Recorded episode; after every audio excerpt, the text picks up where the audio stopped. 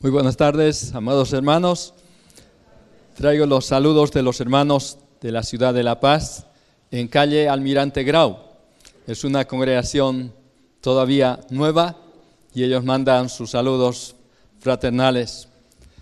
Y doy gracias al Señor por esta oportunidad tan preciosa que me da junto a ustedes de disfrutar de la comunión con los santos pero también de escuchar la palabra del Señor.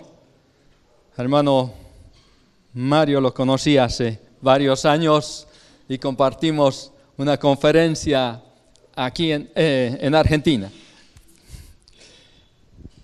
Y desde entonces, bueno, en realidad conocí a su papi años más antes, cuando yo era muy joven.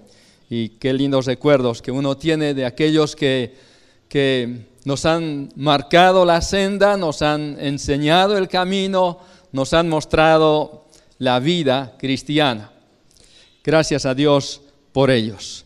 Hermanos, en esta conferencia eh, me ha tocado compartir la palabra sobre el tema de compromiso. Compromiso con el Señor. ¿Saben que Dios nos llama a un compromiso total? Pues existe una falta tremenda de compromiso en la iglesia del Señor. Incluso falta comprensión del significado de lo que es compromiso con Dios, con Cristo. Compromiso no significa quedar comprometido involuntariamente, porque suele suceder.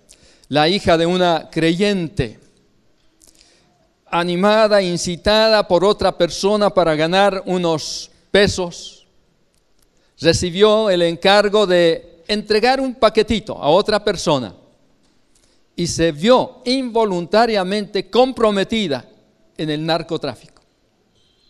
Eso no es compromiso cristiano, por supuesto. Es sentir compromiso cristiano, queridos hermanos, es sentir la libertad de hacerlo sin la presión de personas o circunstancias. Es como el compromiso matrimonial. Yo sé que muchos vuelven unos años atrás para recordar cómo es que llegó a comprometerse con su, con su actual esposa. Consciente, libremente, ¿verdad? También el compromiso con Cristo es de esta manera. En realidad diríamos que el compromiso cristiano es la respuesta lógica de un corazón que experimenta la alegría de tener sus pecados perdonados y la realidad de una vida nueva. Es la respuesta lógica. Compromiso, dice el hermano MacDonald, es un acto definido y bien considerado en el que un cristiano devuelve su vida al Señor para que Él pueda hacer lo que quiera con ella. Compromiso es intercambiar nuestra voluntad con la suya. Compromiso es dejar a un lado nuestros derechos y reconocer los derechos de su trono. Compromiso es abandonarlo todo por Él, quien abandonó todo por nosotros. El Señor Jesucristo entonces nos llama a un compromiso pleno, consciente y voluntario y lo hace mediante un mandato que fue dado a Israel, pero reiterado a la iglesia. Cuando el Señor Jesucristo en Marcos 12:30 dice estas palabras, Evangelio de Marcos capítulo 12 y versículo 30, dice el Señor, y amarás al Señor tu Dios con todo tu corazón y con toda tu alma y con toda tu mente y con todas tus fuerzas. Este es el principal mandamiento. Amarás al Señor, tu Dios, con todo tu corazón y con toda tu alma y con toda tu mente y con todas tus fuerzas. Así que el compromiso cristiano, em, hermanos queridos, empieza por tomar en cuenta este mandato del Señor y ponerlo por obra en la vida diaria con todas nuestras capacidades. ¿Cuáles son las capacidades que expresan nuestro compromiso?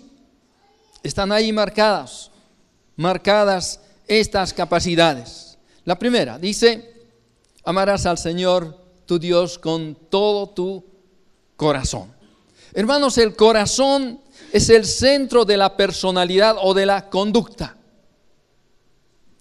Es la capacidad afectiva. El Señor quiere que le amemos con esta capacidad. Si lo hacemos, le amaremos con el centro mismo de nuestro ser. Ahora, en este, en este campo, Abraham es un ejemplo sobresaliente. Ustedes conocen la historia y solamente quiero eh, extraer de allí algunas cosas sobresalientes. Cuando Dios le había dado esa preciosa promesa de darle herencia cuando él ya era anciano y su esposa estéril y de avanzada edad, al fin Dios le cumplió esa preciosa promesa. Ya tenía al hijo creciendo y podríamos decir que él centraba sus esperanzas de llegar a tener una descendencia innumerable como, como la arena del mar o como las estrellas del cielo. Pero un día de ellos, dice la palabra Génesis 22, Dios quiso probar a Abraham. Y entonces Dios le dice en Génesis capítulo 22, Vamos a leer esta porción porque es importante que tomemos en cuenta la palabra del Señor. Dice en Génesis capítulo 22, Dios le dice a Abraham, toma, toma ahora tu hijo, tu único Isaac, a quien amas, y vete a tierra de Moria y ofrécelo allí en holocausto sobre uno de los montes que yo te diré. ¿Qué mandato de parte de Dios? Toma ahora a tu único, a tu amado. Fíjense que Dios, como recordando a Abraham quién era Isaac para él, el único, de verdad, el único hijo de la promesa, a quien de verdad amaba entrañablemente Abraham. Pues qué padre no ama a su hijo, ¿verdad, hermanos? Yo tengo un hijo y dos hijas, y es cierto que todos son amados, pero para Abraham era muy especial porque era el único de verdad hijo de la promesa a la edad que él ya tenía. ¿Cuál fue la respuesta de Abraham? Fue inmediata, sin regateos, sin reclamos.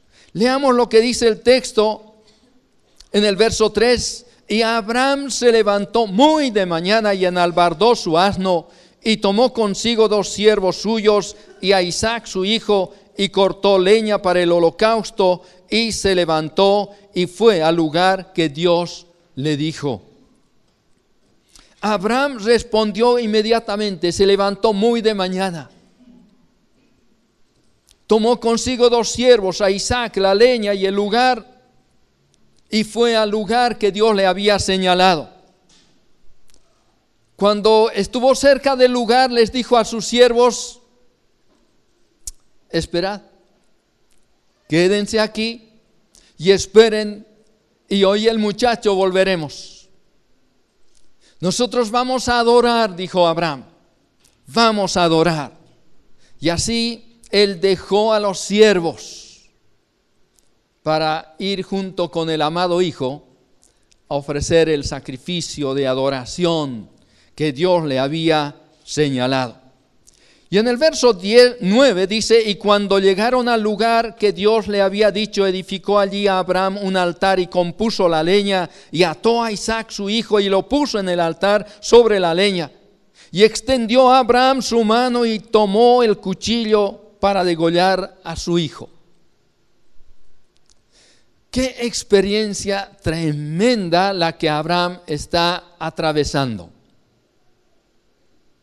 qué pedido que Dios le había hecho a Abraham. Entregar a Dios el hijo de su corazón, el hijo amado. Hermanos, Abraham siempre será recordado como el hombre que amó, amó a Dios y que dio a Dios aquello que tanto amaba, al Hijo de su corazón. El Señor Jesucristo ha dicho, el que tiene mis mandamientos y los guarda, ese es el que me ama. Y estoy seguro, hermanos, que Dios habla a cada uno de nosotros, pidiéndonos algo valioso, algo en el cual depositamos nuestro corazón. Y Dios es digno, merece que nosotros podamos ofrecerle aquello que de verdad amamos. Porque Él nos dio al Hijo amado como cantamos en el himno, recuerdan ustedes, bendito nuestro Dios que nos ha dado el Hijo de su amor. Dice el don que incluye todo otro don. Bendito nuestro Dios. Hermanos, Dios tiene todo el derecho y la potestad de exigirnos a nosotros lo más preciado de nuestro corazón porque Él lo dio por nosotros. Y no existe nada en el mundo ni en nuestra vida que sea mayor de lo que Dios ha dado por nosotros. Así que cualquier cosa que nosotros pudiéramos darle a Dios, siempre será infinitamente menos de lo que Él ha dado. Porque de tal manera amó Dios al, mundo que ha dado a su Hijo unigénito. Así que Dios nos pide amar a Dios, amarle de esta manera, con esta capacidad. Sí, con esta capacidad que tenemos afectiva de amar realmente con el corazón. Pero luego dice en Marcos 12:30, y dice, y amarás con toda tu alma. ¿Y qué es el alma? Hermanos, el alma expresa los deseos e inclinaciones del ser humano. Existen cosas que nos alegran, existen cosas que nos entristecen, existen cosas que nos enojan. Todas estas cosas expresan que podríamos decir ese movimiento del alma es el latir del alma. ¿Y cuántas veces personas dicen a esa persona, yo le aborrezco con toda mi alma? ¿Qué cosa? ¿Saben? Hay algo precioso que vemos en la, en la obra de Dios, en el trato que Dios hace al ser humano. En el Salmo 42 leemos un texto precioso que dice, como el siervo brama por las corrientes de las aguas, así clama por ti, oh Dios, el alma mía. ¿Cuándo vendré y me presentaré delante de Dios? Saben, este, este versículo es precioso, quizás lo hemos cantado muchas veces con este texto. Pero saben, cuando nosotros vamos un poquito más al fondo, cuando observamos quién canta, quién dice estas palabras, nos quedamos maravillados, maravillados de la bondad de Dios, de la gracia insondable, incomparable de nuestro gran Dios. Fíjense, en el título de este salmo dice al músico principal, masquil de los hijos de Coré. ¿Y quién era Coré? ¿Recuerdan ustedes a Coré? El hombre que incitó a otros para sublevarse contra Moisés y Aarón. Y Dios mostró su ira, su justicia, su celo por sus siervos e hizo que la tierra tragara a Coré y su séquito. Pero saben, en el mismo libro de números dice que los hijos de Coré no murieron. Y aquí están los hijos de Coré cantando y diciendo de esta manera como el Señor había señalado que le amáramos. ¿Cómo? Con toda nuestra alma. El salmista Coré, los hijos de Coré cantan y dicen como el siervo brama por las corrientes de las aguas. Así clama por ti, oh Dios, el alma mía, el alma mía. Qué anhelo por Dios, qué deseo por las cosas de Dios. Hermanos, ¿cómo va con nuestra alma?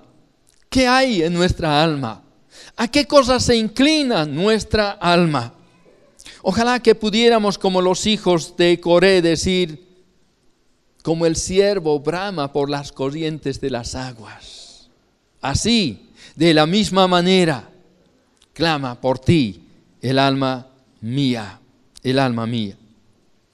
Pero volviendo a Marcos 12:30, el Señor Jesús dice, y amarás con toda tu mente. Con toda tu mente.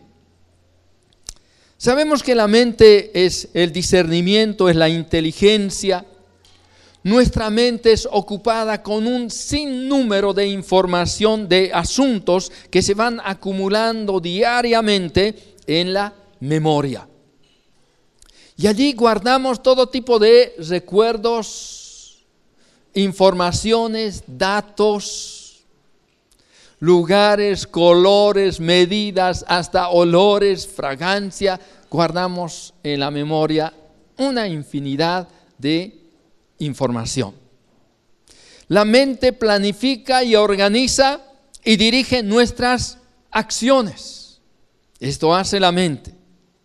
Pero la mente requiere de la luz de la palabra de Dios.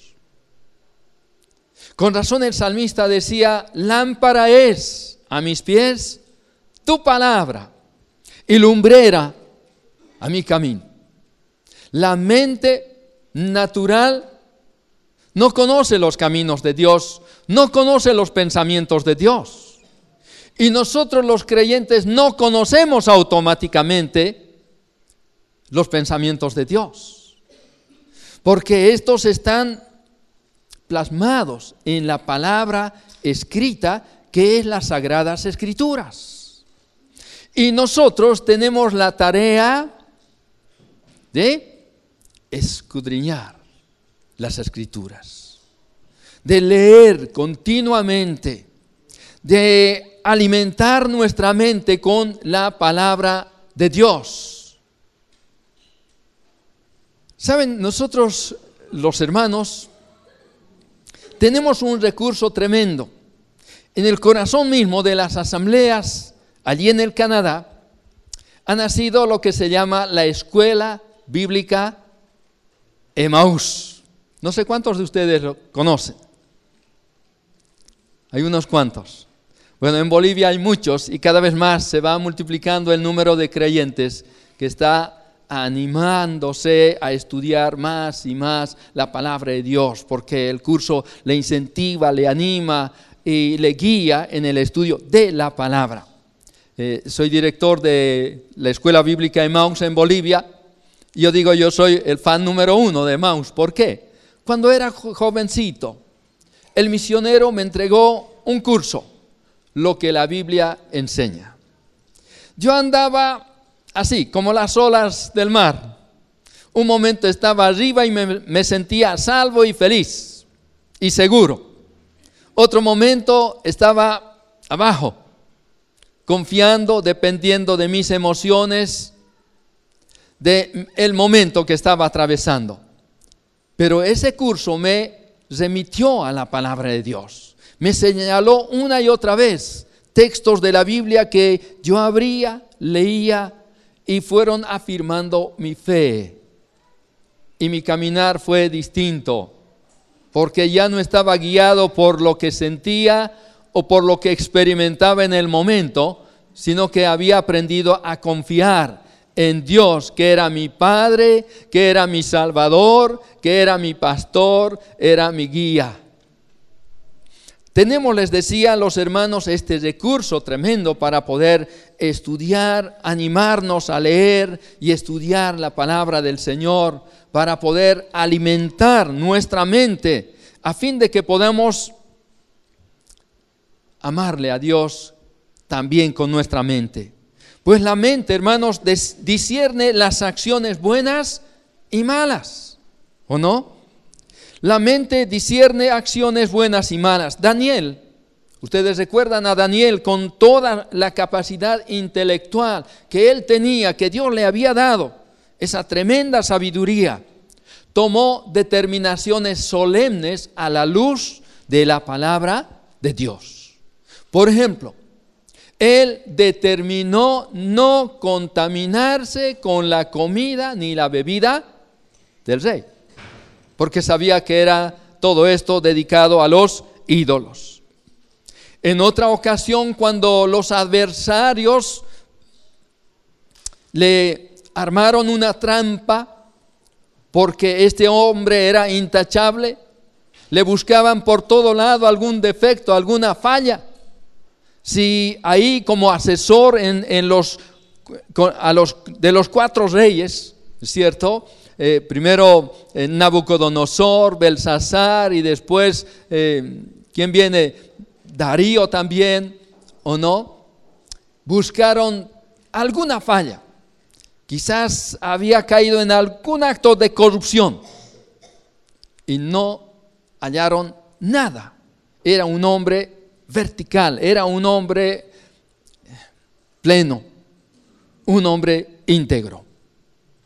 Pero dijeron los enemigos, los que envidiaban la posición que le había dado el rey, ellos dijeron, bueno, no vamos a encontrar falla en este hombre, sino en algo relacionado a la religión.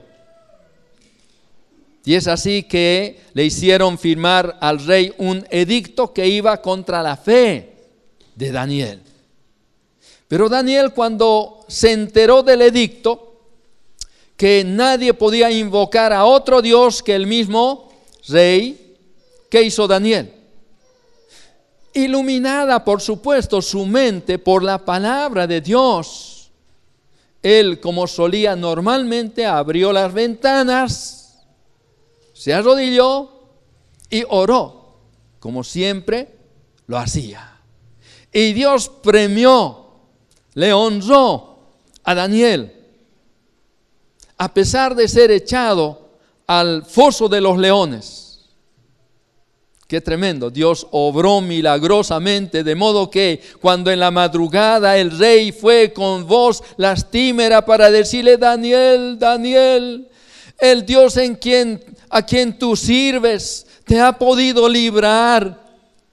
Por supuesto, Daniel diría, por supuesto que sí pues el Dios en quien creo y a quien sirvo es Señor de señores. Él es el creador de cielo y tierra. ¿Y qué criatura no se va a someter ante su majestad? Los leones quedaron como gatitos, ¿o no? Porque Daniel había decidido también amar a Dios con su mente, con toda su mente. Y Daniel siempre ha de ser recordado por la juventud como un héroe de la lealtad a Dios. Respecto a alimentar nuestra mente, hermanos, quiero ilustrar también con otro personaje que es del movimiento de los hermanos. Jorge Müller de Bristol. ¿Lo recuerdan? Un hombre de fe. Dice que cuando Jorge Müller iba a orar, la gente decía, ¿qué va a acontecer? ¿Por qué? Cuando él oraba, Dios respondía y hacía maravillas. Este hombre se destaca, para mí realmente es un ejemplo, es un aliciente tremendo para seguir leyendo la Biblia. Leyó 200 veces la Biblia. ¿Cuántas veces hemos leído hasta aquí, hermanos? Ah, recuerdo la primera vez cuando terminé de leer la Biblia. Uy, parecía un triunfo, ¿no? Pero fue solo el comienzo y quiero continuar leyendo. Dios quiera poner este mismo anhelo y deseo en el corazón de cada uno de los hermanos presentes. Porque dice también la palabra del Señor, la palabra de Cristo more en abundancia en vuestros corazones. Hermanos, Dios tiene este, esta voluntad expresa para el creyente, que su palabra, la palabra, more en abundancia en nuestros corazones. De esta manera vamos a poder amar a Dios con nuestra mente, pero con una mente iluminada, alumbrada, guiada, esclarecida por la palabra de Dios. Finalmente, en Marcos 12:30, el Señor Jesucristo dice, y amarás al Señor tu Dios con todas tus fuerzas fuerzas. Las fuerzas, bueno, cuando habla de fuerzas, esta es la capacidad física, ¿o no? La fuerza es la energía operativa. Todos nosotros usamos las fuerzas. De joven, por supuesto, cuanto más joven, maduro, tiene más fuerzas que una persona ya más adulta, mayor, sí, y las fuerzas nos permiten trabajar y producir. Sin embargo, Dios le había advertido a Israel, como leemos en Deuteronomio 8, que no se enorgulleciera por el producto de su trabajo. Dice, cuidado, Deuteronomio 8, 17, digas en tu corazón, mi poder y la fuerza de mi mano me han traído esta riqueza. Dios le dice, no, acuérdate de Jehová, tu Dios, porque Él te da el poder para hacer las riquezas a fin de confirmar su pacto que juró a tus padres como en este día. La fuerza, la capacidad física. Sí, podemos trabajar y, bueno, ganar mucha riqueza, mucho dinero acumular mucha fortuna. Pero Dios le dice a Israel, cuidado que digas, este poder, este brazo poderoso que tengo es que me ha dado a ganar todo esto. No, es Dios quien te lo da. Dios nos da la capacidad física para trabajar y para obtener productos. Las fuerzas pues nos permiten también servir a Dios. Saben que necesitamos energía para poder servir al Señor. Vamos a leer un par de versículos en Esdras capítulo 2. Leamos en Esdras capítulo 2 y es curioso, interesante también leer algunas cosas aquí. Esdras 2, leamos los versos 68 y 69. Esdras 2, 68 y 69.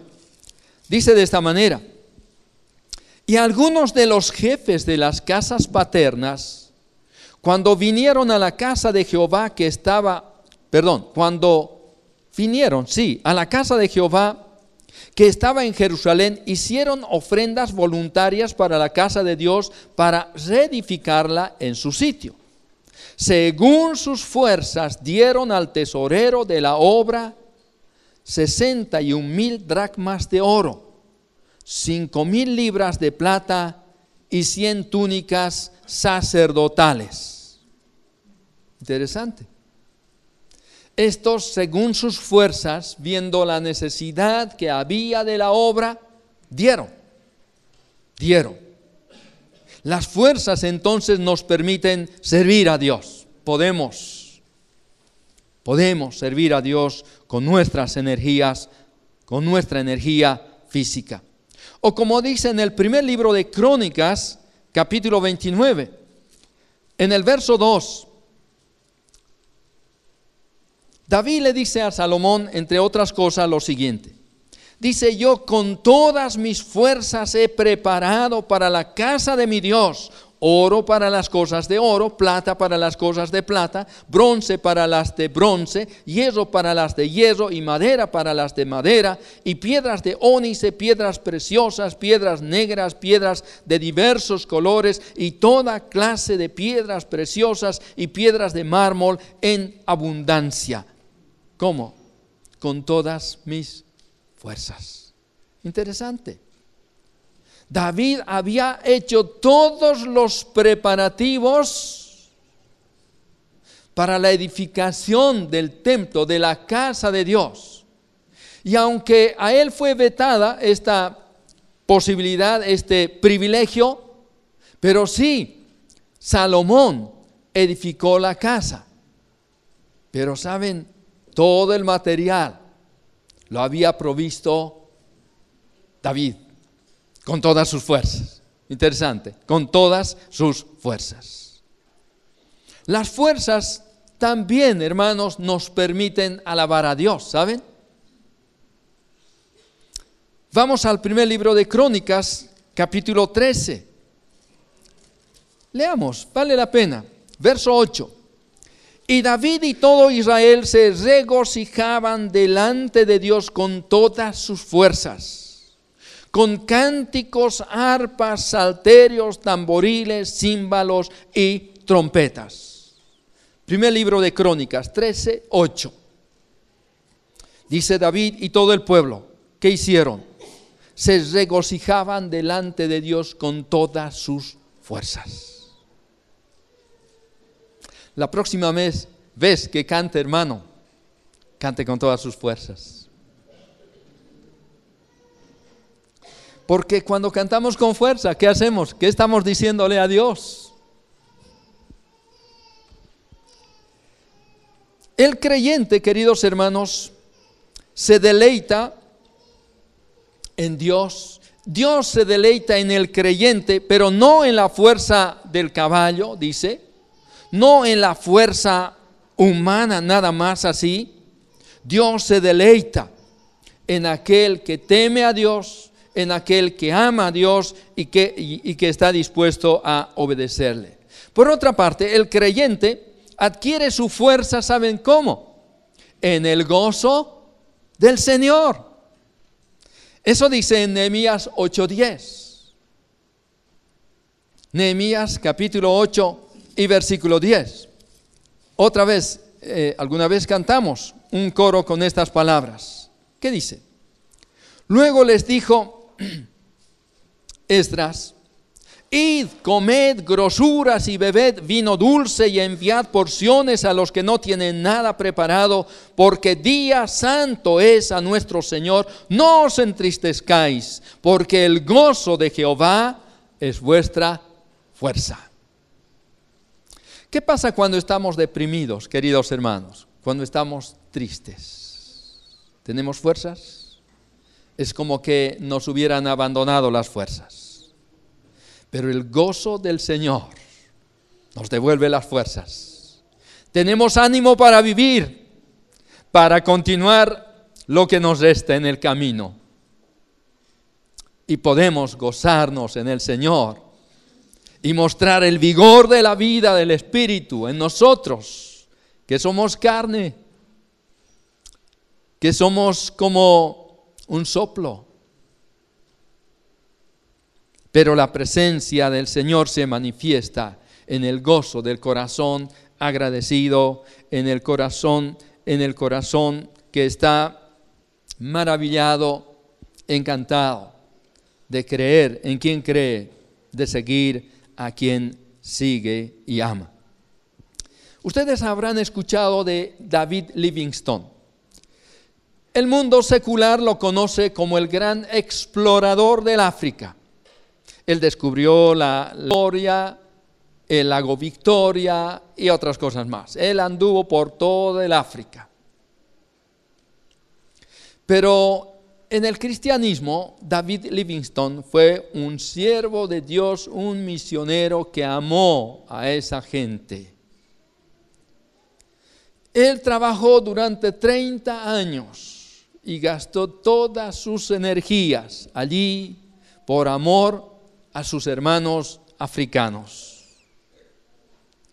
Una mañana fueron a buscarle, tocaron la puerta, no respondía, al final abrieron la puerta, el hermano David Livingston había pasado a la presencia del Señor, postrado al lado de su cama, en oración intercesora por aquellos a quienes amaba con todas sus fuerzas.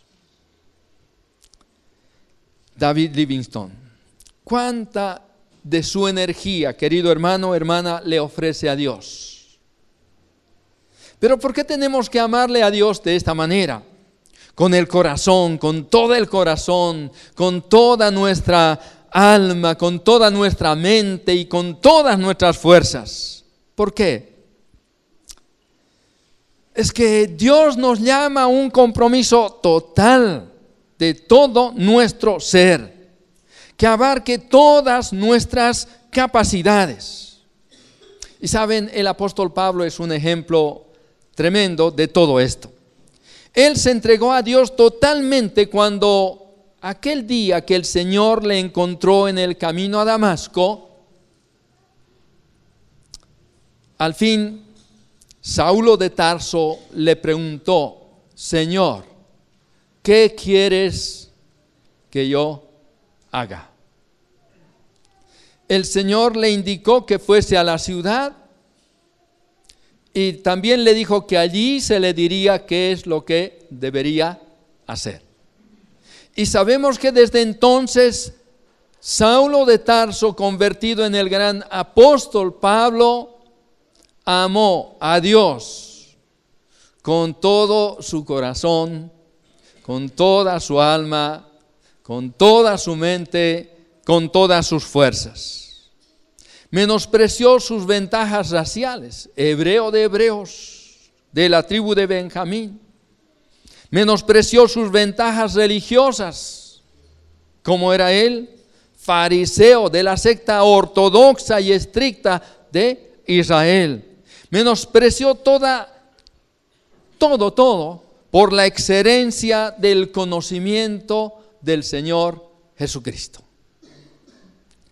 Y hermanos, aunque Pablo murió decapitado, según la tradición, cada culto cristiano evangélico se lee algún escrito de este siervo de Dios.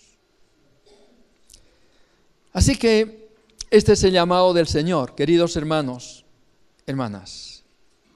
Como decía hermano Mario, esta conferencia debería marcar cosas en nuestra vida, en lo profundo de nuestro ser sea sobre el tema del matrimonio, de la familia, de, nuestra, de nuestro rol dentro de la familia, sea como padres, hijos, esposa, nietos, abuelos, lo que sea. Que Dios marque de verdad en nuestra alma, en lo profundo de nuestro ser, su palabra. Pero también, hermanos, que podamos aceptar, responder positivamente al llamado de nuestro Dios él nos amó con todo su ser. Y Él nos llama a cada uno de nosotros a un, a un, a un compromiso total de todo nuestro ser. Él lo dio todo por nosotros y Él tiene todo el derecho de reclamar todo de nosotros. Que Dios nos bendiga, hermanos.